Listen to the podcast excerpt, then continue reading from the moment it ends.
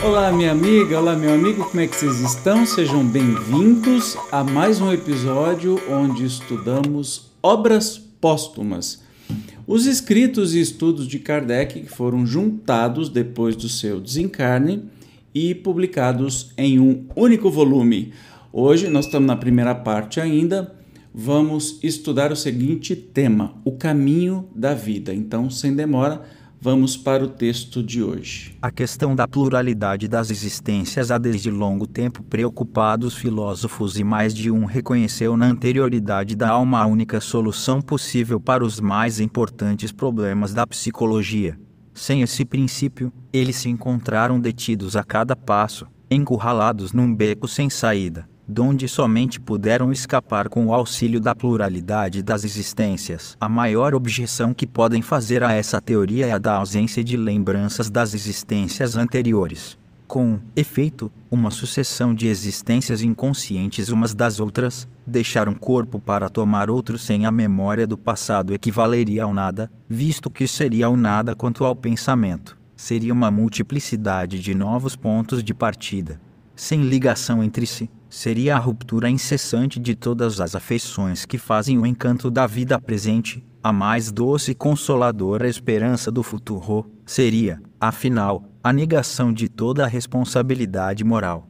Semelhante doutrina seria tão inadmissível e tão incompatível com a justiça divina, quanto a de uma única existência com a perspectiva de uma eternidade de penas por algumas faltas temporárias. Compreende-se então que os que formam semelhante ideia da reencarnação arrepilam, mas não é assim que o Espiritismo nos lá apresenta.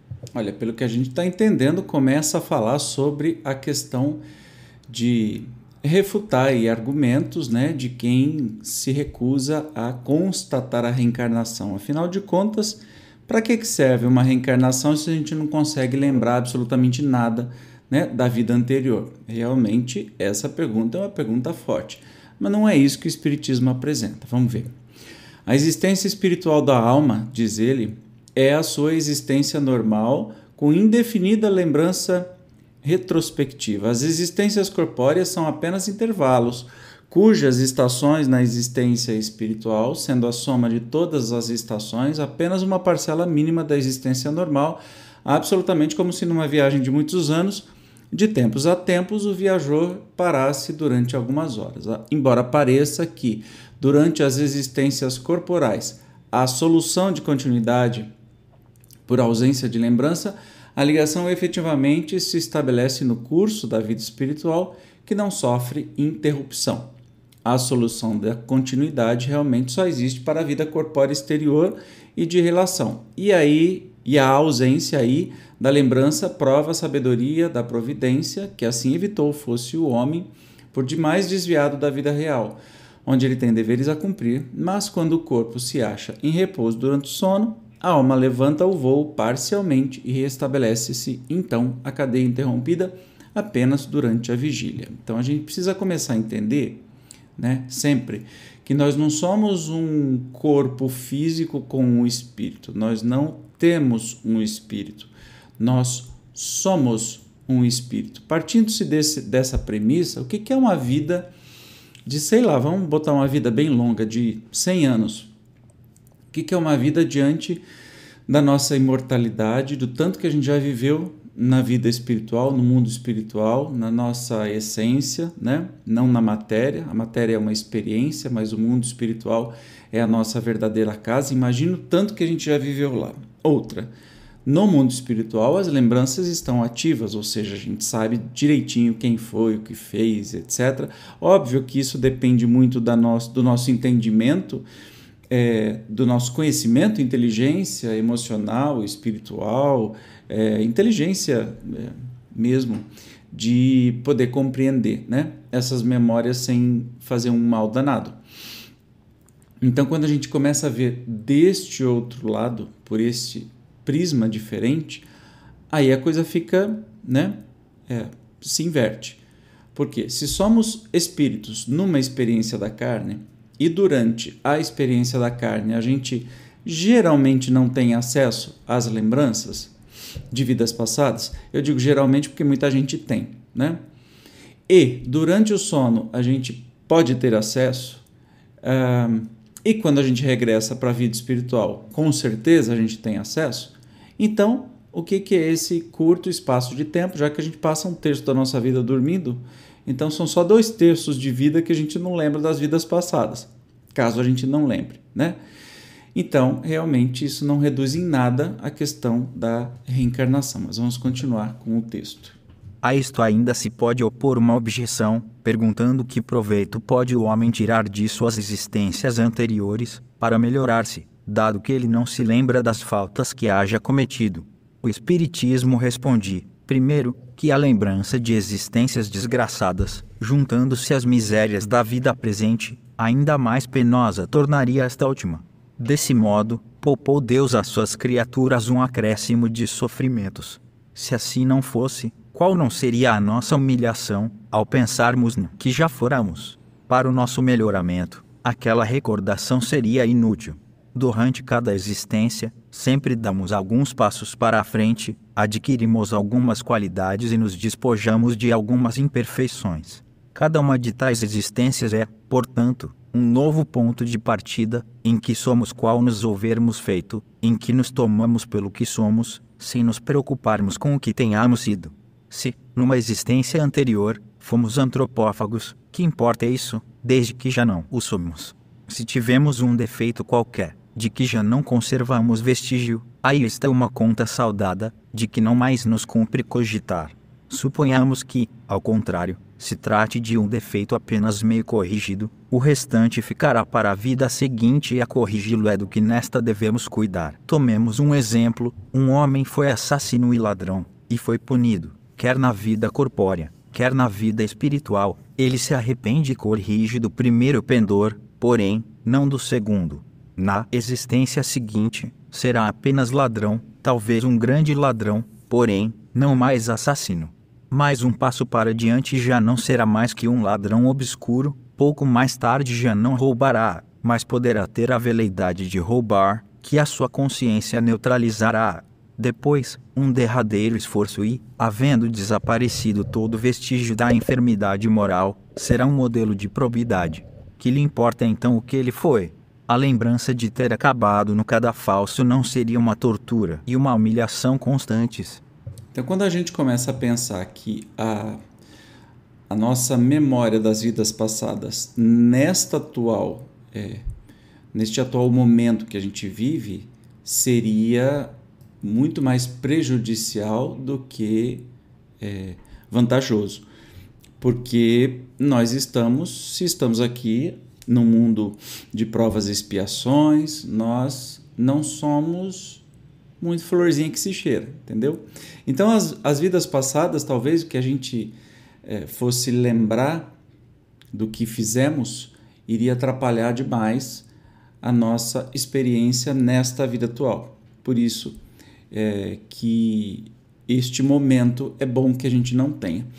Conforme a gente vai evoluindo moralmente e espiritualmente, aí densamente, digamos assim, que o nosso perispírito vai ficando cada vez menos denso, a ponto de não precisar reencarnar mais, não tem problema a gente lembrar todo o passado, todas as nossas vidas, porque a gente terá é, inteligência emocional para lidar com isso, entendeu? Imagine aí que a gente não é preparado. Se você descobrisse que na vida passada você fosse assassino da sua filha, por exemplo, que hoje é sua filha, como, como seria? Como você lidaria com isso? Entende? Então, tudo é dado a seu tempo, de acordo com o que a gente consegue né, ter o limite. Eu gostei do exemplo aí de um ladrão e assassino, que depois, numa vida posterior, vai ser só ladrão, numa vida posterior, nem ladrão vai ser. Então, assim, evitando essas lembranças durante a vida, nos dá mais liberdade de fazer as escolhas melhores para o caminho né, é, da ausência do mal, né, para o caminho do bem. Continuando.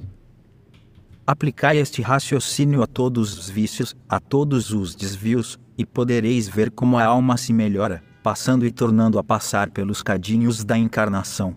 Não terá sido Deus mais justo com tornar o homem árbitro da sua própria sorte, pelos esforços que empregue por se melhorar, do que se fizesse que sua alma nascesse ao mesmo tempo que seu corpo e o condenasse a tormentos perpétuos por erros passageiros, sem lhe conceder meios de purificar-se de suas imperfeições. Pela pluralidade das existências, nas suas mãos está o seu futuro.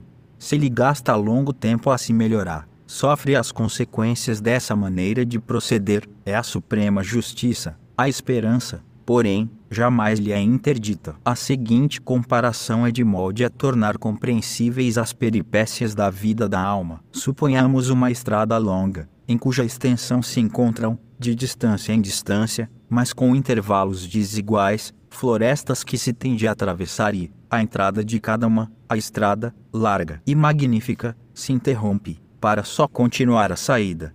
O viajor segue por essa estrada e penetra na primeira floresta. Aí, porém, não dá com caminho aberto, depara-se-lhe, ao contrário, um dédalo inextricável em que ele se perde. A claridade do sol ha desaparecido sob a espessa ramagem das árvores. Ele vagueia, sem saber para onde se dirige. Afinal, depois de inauditas fadigas, chega aos confins da floresta, mas extenuado, dilacerado pelos espinhos, machucado pelos pedroços. Lá, descobre de novo a estrada e prossegue a sua jornada, procurando curar-se das feridas. Mais adiante, segunda floresta se lhe antolha, onde o esperam as mesmas dificuldades. Mas ele já possui um pouco de experiência e dela sai menos contundido. Noutra, topa com um lenhador que lhe indica da RC cedilha maiúsculo o que deve seguir para se não transviar. A cada nova travessia, aumenta a sua habilidade, de maneira que transpõe cada vez mais facilmente os obstáculos. Certo de que a saída encontrará de novo a boa estrada. Firma-se nessa certeza. Depois, já sabe orientar-se para achá-la com mais facilidade. A estrada finaliza no cume de uma montanha altíssima, donde ele descortina todo o caminho que percorreu desde o ponto de partida. Vê também as diferentes florestas que atravessou e se lembra das vicissitudes por que passou, mas essa lembrança não lhe é penosa, porque chegou ao termo da caminhada. É qual velho soldado que, na calma do lar doméstico, recorda as batalhas a que assistiu. Aquelas florestas que pontilhavam a estrada lição como que pontos negros sobre uma fita branca. Ele diz assim mesmo: Quando eu estava naquelas florestas, nas primeiras, sobretudo, como me pareciam longas de atravessar, figurava-se-me que nunca chegarei ao fim. Tudo ao meu derredor me parecia gigantesco e intransponível, e quando penso que, sem aquele bondoso lenhador que me pôs no bom caminho, talvez eu ainda lá estivesse. Agora que contemplo essas mesmas florestas do ponto onde me acho, como se me apresentam pequeninas, afigura-se-me que de um passo teria podido transpô-las, ainda mais. A minha vista as penetra e lhes distingo os menores detalhes. Percebo até os passos em falso que dei. Olha que coisa mais linda, que exemplo mais é, sensacional sobre a caminhada, né? As encarnações, quando se olha aí essa travessia das florestas. Lindo, exemplos lindos. Kardec era danado, né?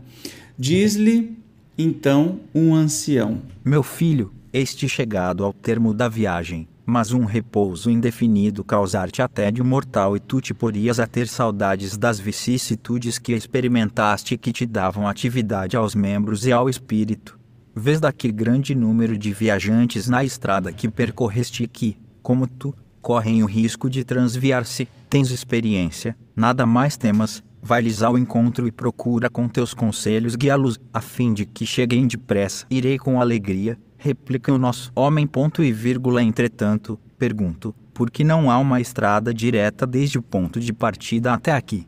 Isso forraria aos viajantes o terem de atravessar aquelas abomináveis florestas? Meu filho, retruca o ancião. Atenta bem e verás que muitos evitam a travessia de algumas delas. São os que, tendo adquirido mais de pronto a experiência necessária, sabem tomar um caminho mais direto e mais curto para chegarem aqui. Essa experiência, porém, é fruto do trabalho que as primeiras travessias lhes impuseram, de sorte que eles aqui aportam em virtude do mérito próprio. Que é o que saberias, se por lá não houvesses passado. A atividade que houveste de desenvolver, os recursos de imaginação que precisaste empregar para abrir caminho aumentaram os teus conhecimentos e desenvolveram a tua inteligência. Sem que tal se desse, serias tão noviço quanto eras a partida.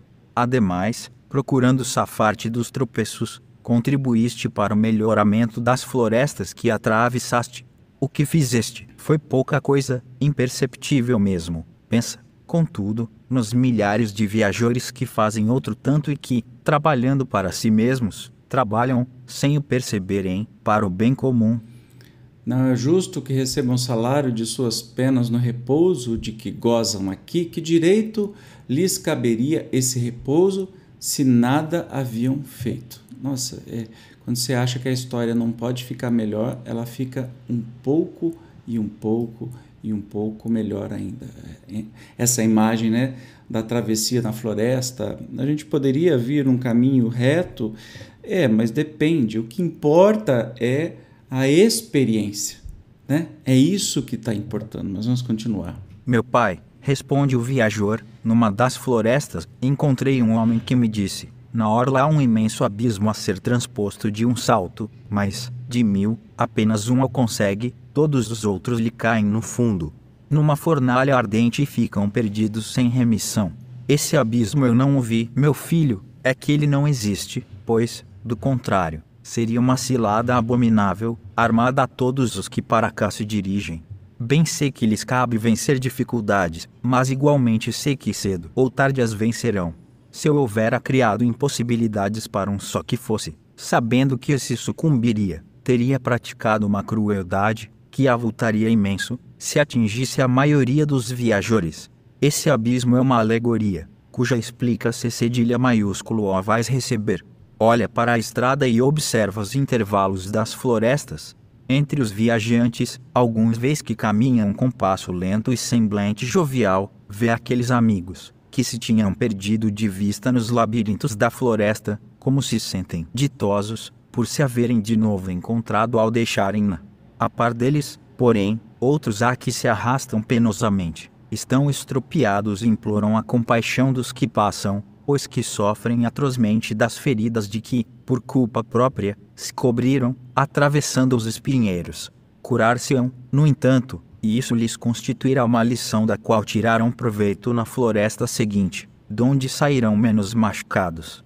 O abismo simboliza os males que eles experimentam e, dizendo que de mil apenas um o transpõe, aquele homem teve razão, porquanto enorme é o número dos imprudentes, errou, porém, quando disse que aquele que ali cair não mais sairá. Para chegar a mim, o que tombou encontra sempre uma saída.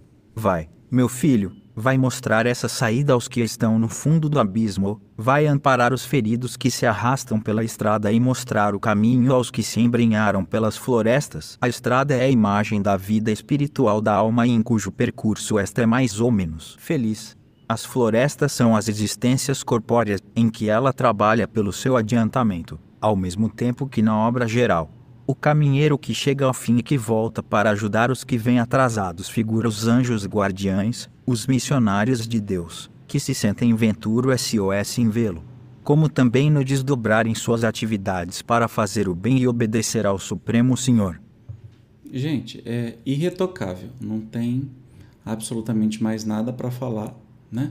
Dessa compara Olha que comparação mais linda, né? Que que momento lúdico, inclusive, a gente pode usar com as nossas crianças para um fácil entendimento do que, que são as várias reencarnações e que o que importa é o caminhar, é o aprender e como é que cada um passando pela floresta melhora a floresta, melhora com todo mundo, reencontra amigos e tudo mais.